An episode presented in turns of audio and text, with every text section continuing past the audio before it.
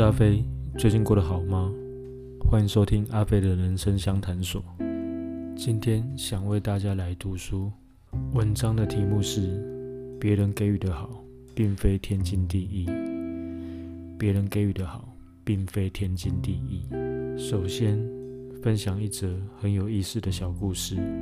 小智、小明与小华是感情很好的同班同学。小智不爱喝牛奶，所以每到班上发牛奶的时候，小智就会把手中的牛奶转给喜欢喝牛奶的小明，可以多喝喜欢的牛奶。小明当然很开心。之后每到发牛奶的时候，小明便习惯地跟小智拿牛奶。有一天，小华也向小智要牛奶喝，小智便把牛奶也给了他。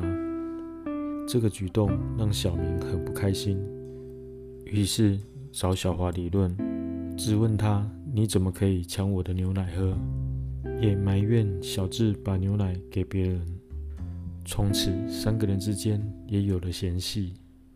在这则故事里，小智确实以前都把牛奶让给小明喝，这使得小明忘记牛奶本来就是小智的。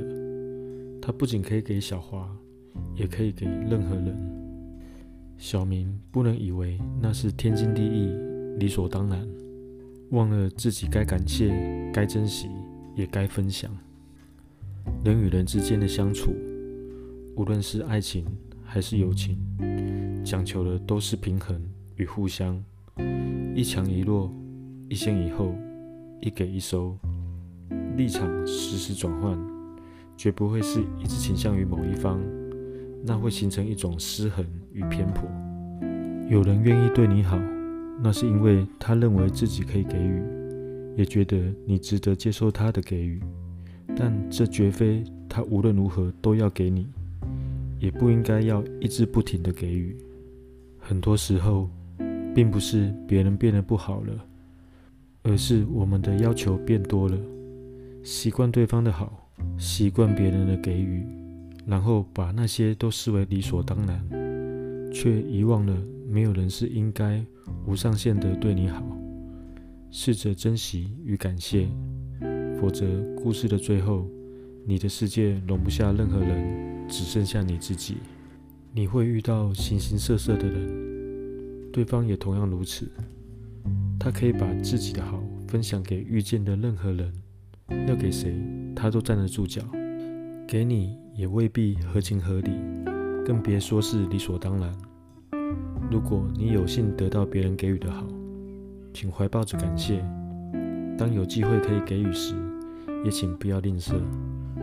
如果有人一直对你好，请提醒自己，不要把一切视为天经地义，要懂得感谢与珍惜。你会发现，将来反而能得到更多。